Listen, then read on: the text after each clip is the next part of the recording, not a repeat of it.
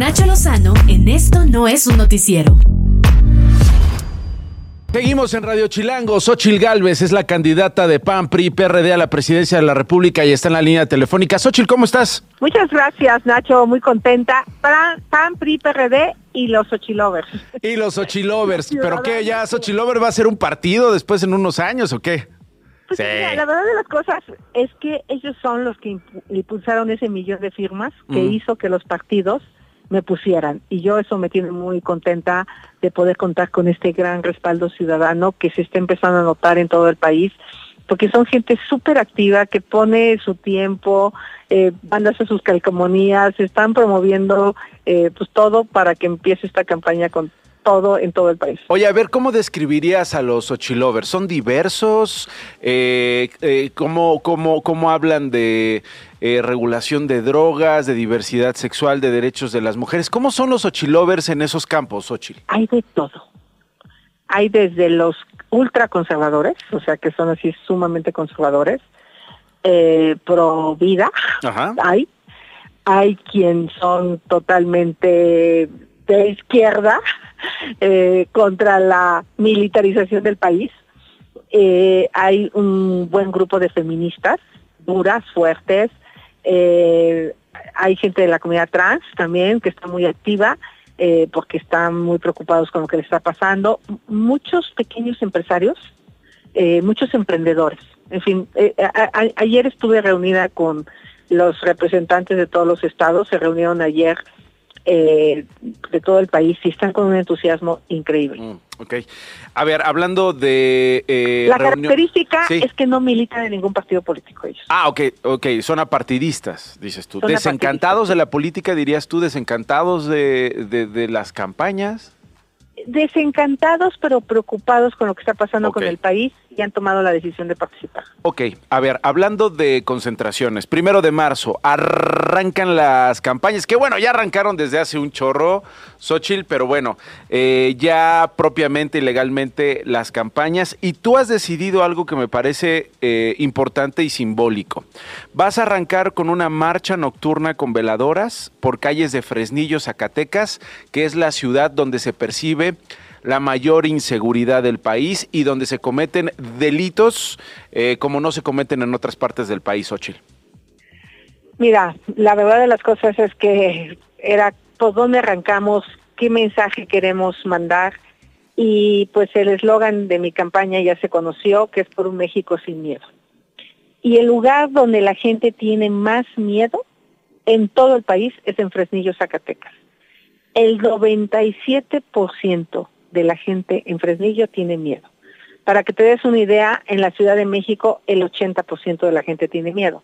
No es una cantidad maravillosa, este, porque la verdad es que 8 de cada 10 chilangos les da miedo salir a la calle, a las mujeres les da miedo que, que no regresen con vida a su casa, que las violenten en la calle. Eh, también les- hay gente que tiene miedo a emprender, por ejemplo, por el cobro de piso. Eh, entonces, esta es la ciudad donde la gente tiene más miedo, por eso vamos a arrancar ahí con un gran mensaje de esperanza de una mujer que no le va a dar abrazos a los delincuentes, de una mujer que va a cuidar a los jóvenes como cuido a mis hijos jóvenes, de una mujer que se va a poner en el zapato de otras mujeres que han perdido a sus hijos, a sus hijas. Ahí, vive Ceci, una mujer que su hija no aparece hace cerca de tres años, enfermera. Fue a un curso a Zacatecas y nunca más regresó. En, fin, eh, ese es el mensaje, un mensaje de esperanza porque vamos a cambiar esto que está pasando en nuestro país. Una ciudad, Xochitl, que eh, ha sido tocada por el crimen organizado en todos los niveles, no importa la clase trabajadora, política, económica. Ahí está el caso de los dos familiares de tu colega senador Ricardo Monreal, Xochitl. Eso es lo realmente lamentable. Fíjate que Fresnillo era una ciudad pujante, que crecía económicamente, con una industria minera eh, maravillosa. Creo que muchos de los problemas empezaron cuando el gobierno decidió quitar los recursos del fondo minero al municipio. Eh, Fresnillo recibía millones y millones de pesos del fondo minero que si se hubieran utilizado para el tema de seguridad pública, de tecnología, de cámaras, de policías bien pagados. Eh, yo creo que hubiera podido el alcalde, eh, que por cierto es de Morena, eh, salir adelante con la seguridad. Quitar el fondo minero para mí fue un error, quitar el Fortasec, que eran recursos para el municipio en materia de seguridad, también fue un error. Mm. Entonces el mensaje que yo les quiero dar es que yo no los voy a abandonar, vamos a regresar buena parte de los recursos a los municipios. En ese sentido, ya haré la propuesta a partir del próximo viernes del cómo. Eh, y bueno, creo que por eso es empezar en Fresnillo, porque no puede seguir los municipios a merced de la delincuencia. Empiezas en Fresnillo, te vas a Aguascalientes, Irapuato y después te vas a León, ¿correcto? Sí, es un recorrido por prácticamente buena parte del Bajío. Eh, me, me, encanta la idea de poder eh, empezar en esa zona, porque aunque Irapuato ha mejorado un poco la seguridad, en el tema de Celaya, que es esta región. No, no, no, la verdad es que las cosas están. ¿Y lo vas a hacer en carretera, Xochil? Lo voy a hacer en carretera, sí. Todo en carretera. Empiezas en Fresnillo y cierras en León, todo en carretera, las 20. Todo en carretera. O sea que van a ser 18 horas de, arranque, más o menos. Bueno, oye, Xochil, ¿tienes pensado ir a Marabatío? Eh, lo que ha pasado esta semana en Marabatío es tremendo. Ayer hablamos con el alcalde de Marabatío. Han asesinado al aspirante del PAN y al aspirante de Morena a la alcaldía de aquel, de aquel municipio en Michoacán. Eh, ¿Has pensado ir a Marabatío?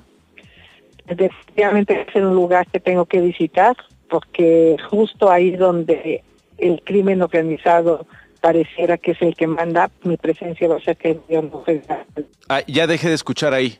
Oye Nacho, creo que tengo súper intervenido mi teléfono. Ya sé, ya me di cuenta.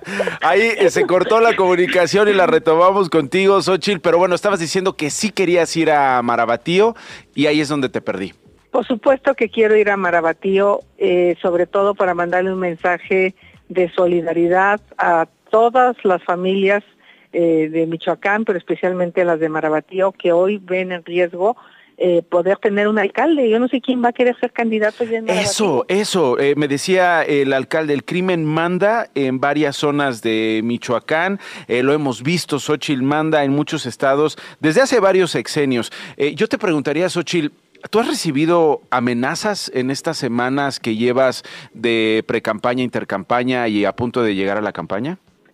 Fíjate que a raíz de que se hizo público mi teléfono, sí recibí amenazas muy violentas, pero bueno, yo pienso que son parte de este juego sucio.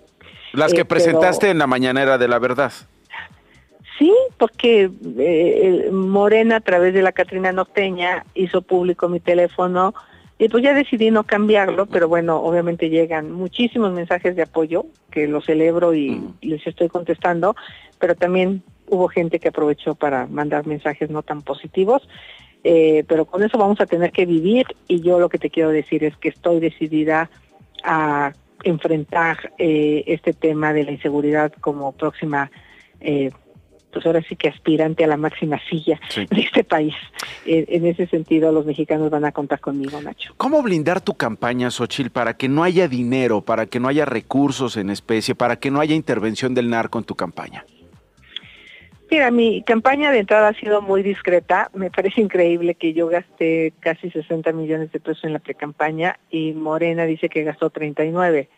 Bueno, la multa de Morena por no declarar todo lo que gastó fue de 41 millones la multa.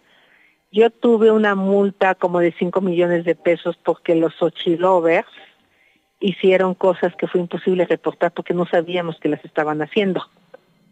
Entonces ahora sí vamos a tener que organizarnos con ellos porque todo lo que suban de publicidad mía se tiene que reportar. Ya aprendimos la lección, pero la multa fue de 5 millones de 60 que declaré, de cerca de 60. Claudia Sheinbaum dice que no sabe quién puso los espectaculares. Pues más vale que investigue, no vayan a ser los delincuentes los que andan colocando esos espectaculares. Yo sí me preocuparía mucho de ver espectaculares que yo no pagué. Ten la certeza que cualquier cosa que surja la voy a investigar, la voy a denunciar y los voy a bajar, porque pues no no está bien que haya dinero que no sabes de dónde salió. Mm. ¿Tú crees que el presidente López Obrador es un narcopresidente, Xochitl? Yo la verdad no pensaría eso. sí me parece importante que el presidente aclare esa situación. Creo que el hecho que eh, el New York Times haya sacado un reportaje donde su gobierno ha sido investigado, pues le puedo pasar a muchos presidentes de tener personajes, eh, ahí está el caso de García Luna, ¿no? Este, eh, que tener personajes dentro del gobierno que no necesariamente se conducen con la ética. Yo, si estuviera en su lugar, preferiría abrir una investigación amplia y pues ahora sí que se aclare cualquier situación que hubiese. ¿Ves como un error este hashtag de narcopresidente 1, 2, 3, 4, 5, 6 hasta no sé qué número van? Las redes sociales nadie las gobierna, Nacho. Nadie. Es una locura lo que pasa. Tú no tienes idea los insultos que yo he recibido, los hashtags que se han hecho sobre mi persona. Por ejemplo, el presidente hizo pública la información financiera fiscal de mi empresa de la facturación durante 10 años. La gente piensa que yo me robé dinero. Nunca, o sea, no, no les queda claro que es una empresa que está de alta en Hacienda, que paga sus impuestos, que tiene 32 años de trabajar, pero el presidente a entender como que era indebido que yo tuviera contratos con el sector privado. O sea, y en ese sentido creo que yo fui víctima de una agresión tremenda, injusta, pero pues yo entendí que ni modo, así es esto de estar en la política. O sea, tú condenarías los hashtags contra ti y este hashtag contra el presidente. Yo creo que cualquier hashtag que sea agresivo, pues lo debemos de condenar. Por eso yo lo que le pedí al presidente es que haga una denuncia en Estados Unidos, que sí es viable, para saber si efectivamente se le está difamando. Pero yo lo que veo es que el periódico lo único que hizo fue dar cuenta de una investigación que se hizo. Creo que él debería de profundizar en ese tema más que enojarse. Bueno, estaremos hablando contigo durante la campaña. Muchas gracias por tomarnos la comunicación y la llamada, Xochitl. Un abrazo y empezar con todo el ánimo. Necesito el apoyo de todos los ciudadanos. Esto no lo voy a lograr sola. Gracias. Gracias, Ochil Galvez en Radio Chilango. Nacho Lozano en Radio Chilango.